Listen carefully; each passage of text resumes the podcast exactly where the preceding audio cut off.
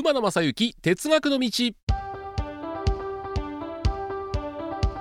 皆さんこんにちは。NBS アナウンサー馬野正幸です。12月ももう残り2週間ということになりました。皆さんいかがお過ごしでしょうか？馬野正幸哲学の道は第144回ということになりました。えー、結構いろいろメールをいただいておりますんでご紹介します。こちらは明石市の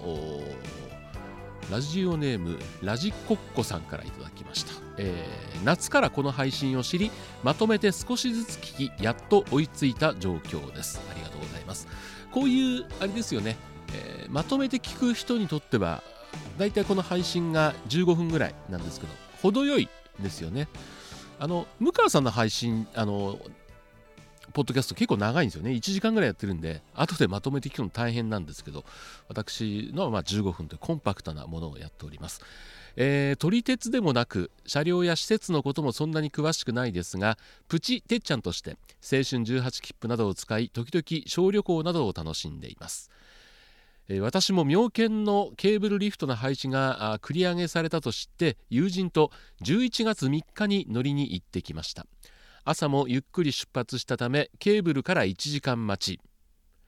ケーブル1時間待ちならもういい方ですよねこれねきっと。それも11月3日祝日ですよね。その後のリフト帰りのリフトもそれぞれ1時間待ちで最後のケーブルには1時間半程度待ちました。あリフト1時間待ち。僕リフトはね10分ぐらいで済んだんですよ、で最後のケーブルは1時間半程度。1時間半なら待ったかな。うん。2時間2時間で諦めたんで結構アバウトだったんですね答えも。23時間待ちという2時間待ちと3時間待ちは全然違うんですけども。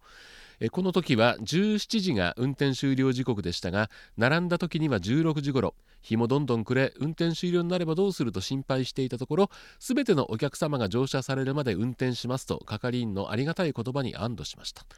えー、私の後ろにもまだまだ並んでおられたので相当遅くまで運転されたことでしょう。廃止が決まってこんなにお客さんが来るなんてとどこの鉄道も最後は同じような思いなんでしょうね。普段から乗らない私が勝手なことは言えませんが何とも残念です。と。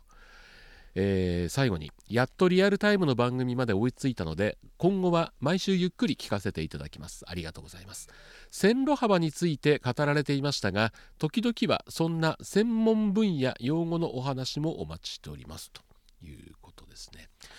あのですね2週間ほど前1週間前か大阪で JR 西日本主催の鉄道シンポジウムというのがありましてお誘いを受けて行ってきました。でこのお誘いを受けたのは誰からかというとあの一番線という会社の川西さんというデザイナーがいらっしゃるんですが今回あのヤクモをデザインした会社あるいはあのいろんな駅の駅舎のリニューアルのやっててかつてですね森さんと斎藤幸乃ちゃんのスカタンラジオにゲストでいらっしゃってその時に幸乃さんから紹介してもらってで今回行ってきたんですけどまあ面白いですね。あのいろんなパネルディスカッションがあるんですけどもその中の一つに鉄道ファンを取り込むビジネスっていうお話があったんですけどもやっぱり今のファンの人はリアルを求めると。そうですよね。去年の1月に能勢電独り占めというのにあたってねリアルに鉄道を運転してきた。でこれ抽選だったんですけど相当人気が高かった。あれねあ値段言いましたよね。8万円参加料。でも相当な人気。やっぱりこのリアルを求めてくると。で日本旅行が主催した吹田総合車両所の見学会というのがあったそうですね。でここで一番人気だったのは入場者の皆さんにある1枚の紙を渡すんです。でこれ何かというと行き先表示器の行き先の一覧表種別とでそれぞれ番号が振ってあって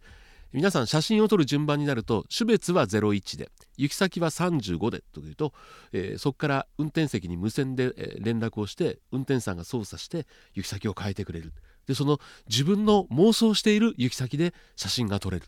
これがすごい人気だったということでリアルですよねやっぱりね。だから皆さんもですね実際にリアルでいろいろ体験していただけたらいいかなというふうに思います。さあリアルと言いますと来年2024年も間もなくですけども年が明けて早々今か今かと待っていたものがついに現実にリアルになるということで今回のテーマこちらで参ります。JR 各社から来年3月のダイヤ改正の概要が発表になりました。ということで JR 各社は2024年3月16日にダイヤ改正を実施するということで12月の15日に一斉に、え、各社リリースが出ました。いろいろなところを見てみたんですがちょっと気になるところをいくつかご紹介しようかなというふうに思っております。やっぱり JR 西日本管内でいうと北陸新幹線の金沢敦賀間の開業ということになると思います。これに関しては敦賀駅で特急サンダーバード大阪からの特急ですね。白鷺名古屋からの特急と接続する新幹線鶴木を25往復運転いたします。えー、特急サンダーバード白鷺と新幹線剣はスムーズにお乗り換えいただけますという案内が出ております。あの剣というと今も走ってます。いやあの剣は金沢富山間というのはほとんどなんですけどもですから今開業している東京金沢間というのは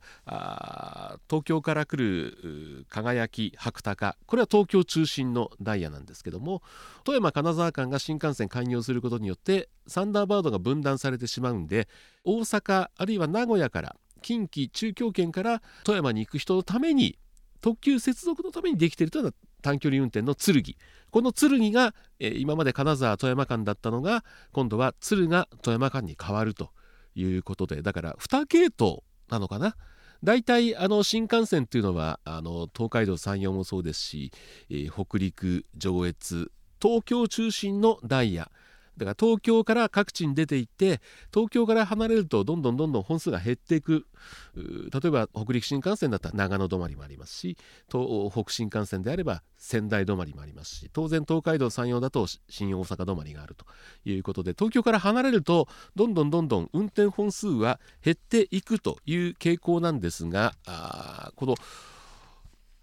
北陸新幹線というのはちょっとだからあの他の新幹線とはそういう意味で、えー、性格が違う、えー、東京発もいっぱい出てる、えー、敦賀発も結局